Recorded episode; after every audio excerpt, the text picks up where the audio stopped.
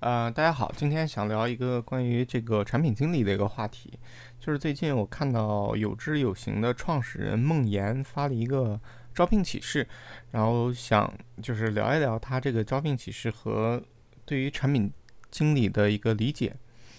呃，我其实是没有用过有知有行这个 app 的，呃，但是经常我会看到有很多朋友提起它。嗯，算是一个比较明星的一个 app 项目吧，但我的理解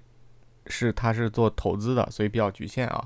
但是我没用过，但是他写的这篇招聘确实让我眼前一亮。呃，首先最开始的时候，大家会觉得产品经理就是那个人人都是产品经理，或者说，呃，产品经理是 CEO 的启蒙班。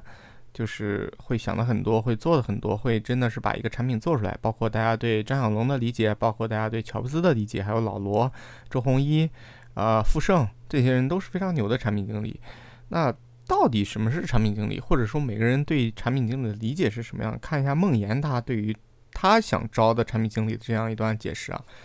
呃，我直接读一下他的原话，就是我想寻找一位产品经理，在展开需求之前，先说说我理解的产品是什么样的。呃，半个硅谷背后的男人，乔布斯的教练比尔·坎贝尔也说过类似的话。借用这两句话，它是两段英文啊。呃，借用这两句话，我想表达的是，公司是为产品服务的。我们通过一个产品来表达我们对事件世界的远见和看法，来和用户连接，来。来满足用户的需求，公司是一个高效率、规模化实现这个呃远见的组织形式。那有志有行的使命是我们期待一个世界，大家可以不因投资理财而焦虑，安心生活，专注当下，不断的变成更好的自己。那在这个过程中，投资收益是我们变成更好人之后的自然结果。我们每天的工作都围绕这个使命展开。这一次，我期待可以寻找一位产品经理，带领团队一起更好的通过产品表达我们的看法，传递我们的理念，满足用户的需求。在我脑海中，这个人应该一充满好奇，涉猎广泛。产品经理把自己脑海中的各种天马行空的想法重新组合，来对外进行表达。因此，我们需要看过足够多的好东西。一个产品的背后，是我们读过的书、走过的路、听过的歌、用过的产品、经历过的苦难、思考过的人生，而这些需要我们对这个世界足够好奇和热爱。二，具有良好的洞察抽象能力，大到功能取舍、信息架构，小到一个 button 的位置和一句文案。产品经理每天的工作都是在做决策，这些决策的背后，是我们对用户需求的洞察和对海量信息的抽象能力。三情绪敏锐，是的，我没有用同理心这三个字儿。一个好的产品能够捕获用户脑海中的想法，能够站在用户的角度来思考问题。但我们天然不是用户，理解用户的第一步是能理解自己，敏锐地感受到自己的情感，再把这个过程转移到用户身上。四情绪稳定，这条看起来似乎和上面是矛盾的，但其实不是。如果没有敏锐的情绪，我们可能感受不到那些微妙的用户感受，就很难做出让他们共鸣的产品。但我们又需要情绪稳定，因为产品创新是一个九败一胜的过程，需要承担压力和责任，以及质疑，需要在失败的时候昂起头来，需要顶住压力，带着团队往前走，穿越黑暗的迷雾。迷雾，最后也是最重要的。我希望你真实善良，有志有行，能提供的是具有竞争力的薪水，一份很棒的事业，独特的文化，浓厚的投资氛围，一个优秀公司的股权，以及最重要的一个去打造一个伟大产品的机会。如果你是这样的人，期待你来写封信给我，来聊聊。在信中不妨说说你为什么觉得自己可以。如果能附上你曾经的一些作品，包括但不限于产品，就更好了。期待您的来信。啊，我觉得他讲的这段招聘启事，其中有三个点啊，他讲了一共四点，但是我特别特别特别认可三个点。第一，最重要的一个点，充满好奇，涉猎广泛，就是我不仅是觉得这是一个好的产品的一个标准吧，其实任何一个领域里面优秀的小伙伴，这个一定是非常。呃，优先级很高的一个特质，就是我的朋友圈里面，但凡是很牛的这些人，哪怕他不是产品，他是做设计的，他是做那个运营的，他是做财务出身的，只要他是一个充满好奇并且涉猎广泛的人，他在这个领域里面一定做的不是很差。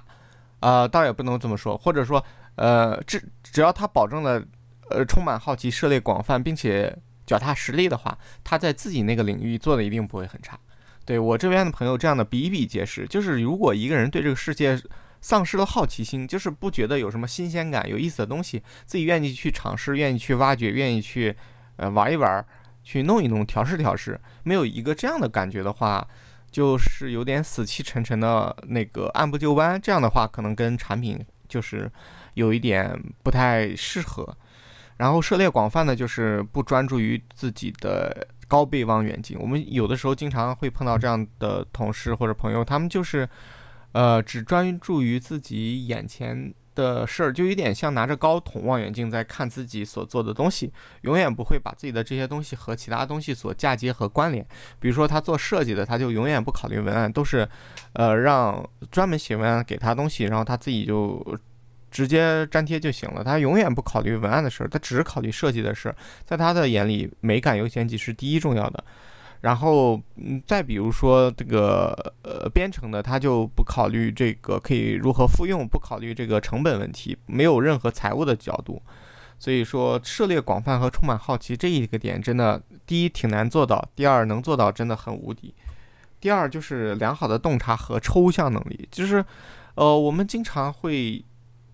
觉得自己是大神，觉得自己是很聪明的解题者，觉得自己能有很多的呃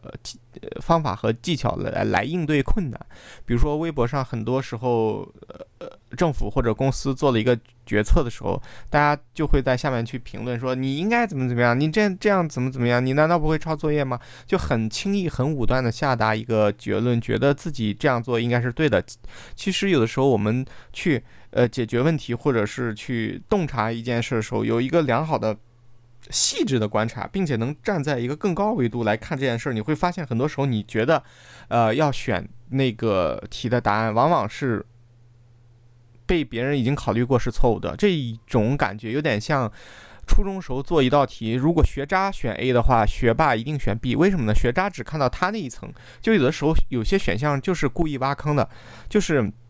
迷惑你的，尤尤其做数学题的时候，你会发现，呃，你你可能，呃，如果学的不扎实，只学到第一层的话，你算出来答案正好就是其中的一个选项，诶，然后你就兴高采烈选了那个选项。但其实学霸他会去往呃深挖一层，想得更细致一点，有没有特殊的情况，有没有考虑到一些特殊属性，有没有一些绝对值的范围等等。这个时候呢，他就会发现陷阱所在，然后就会选择一个更正确的。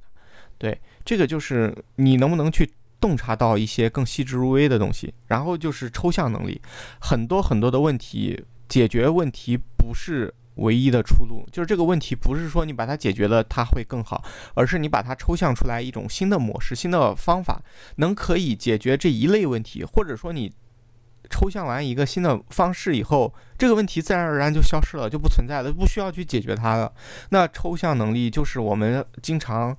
去看微信，它做出一些功能，别人早就做了，别人早就有了，别人早就已经做得非常好了。那微信一迟迟不做，但等微信要做的时候，它就会抽象出一个颠覆原来各种各样的方式的一个解法来去完美应对。当然，这个方面做的最牛的还是苹果啊，就是可能安卓这边已经做了好多好多年的这个东西，苹果一直没有，但是苹果一旦有。它就能把这个做东西做得更优雅、更极致、更符合人们的直觉，就是大家会觉得用起来就是哇，真的就原本就应该是这样。这就是苹果的抽象能力，这就是一个产品的抽象能力。它能把很多细致入微的问题去进行决策和判断、筛选、排优先级、分类，然后做出一个统一的应对方法，并且这个方法是考虑成本和时间的。呃，这个确实是很重要的一个能力。然后情绪，这个我倒理解不是不是特别深，就是我身边也有很多情绪波澜